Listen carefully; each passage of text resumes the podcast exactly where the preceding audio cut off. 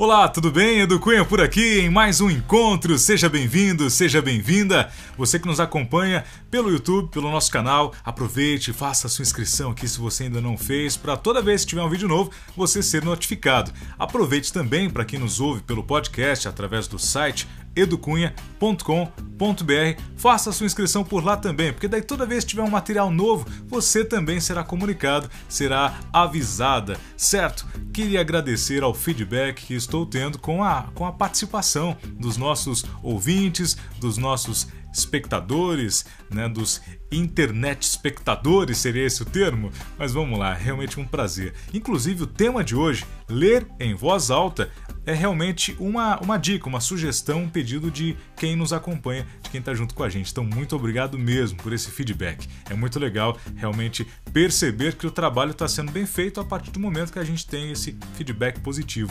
Claro, aproveito também para deixar por aqui uma dica para você. Aproveite acompanhe a programação da Jet Rádio no jetradio.com.br.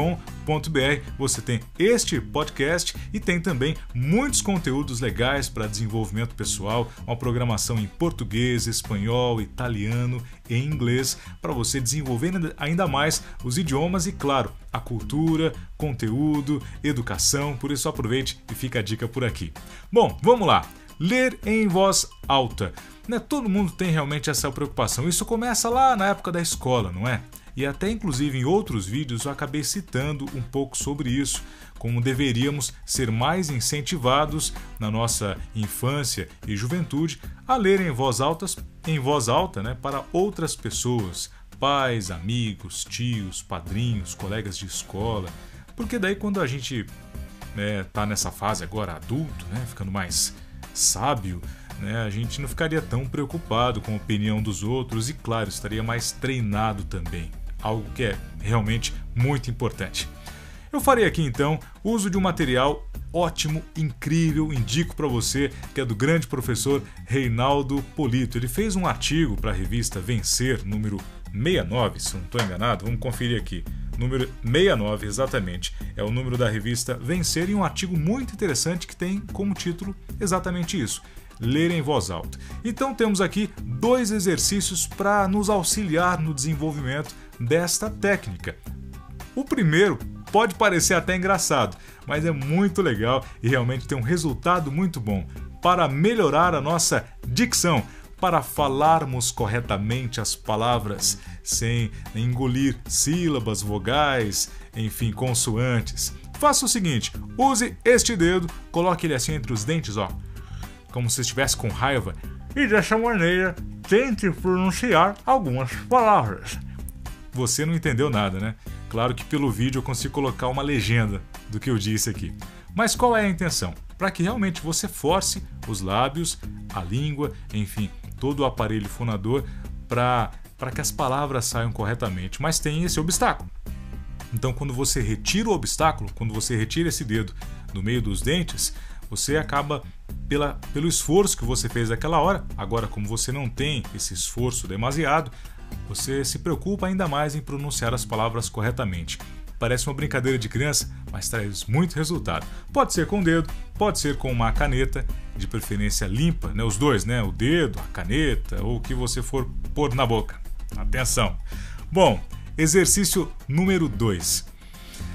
Leia muito, leia bastante, certo? Esse primeiro foi para treinarmos a dicção. Agora, ler em voz alta, primeiro você precisa ler com a voz pequena, com a voz baixa, piano. Né? Então pratique muito, pratique a leitura realmente muitas e muitas e muitas vezes. Esses dias eu estava lendo, estava lendo um livro e uma citação era a seguinte: né? se você lê, se você sabe ler, mas não lê livros, você é como uma pessoa analfabeta.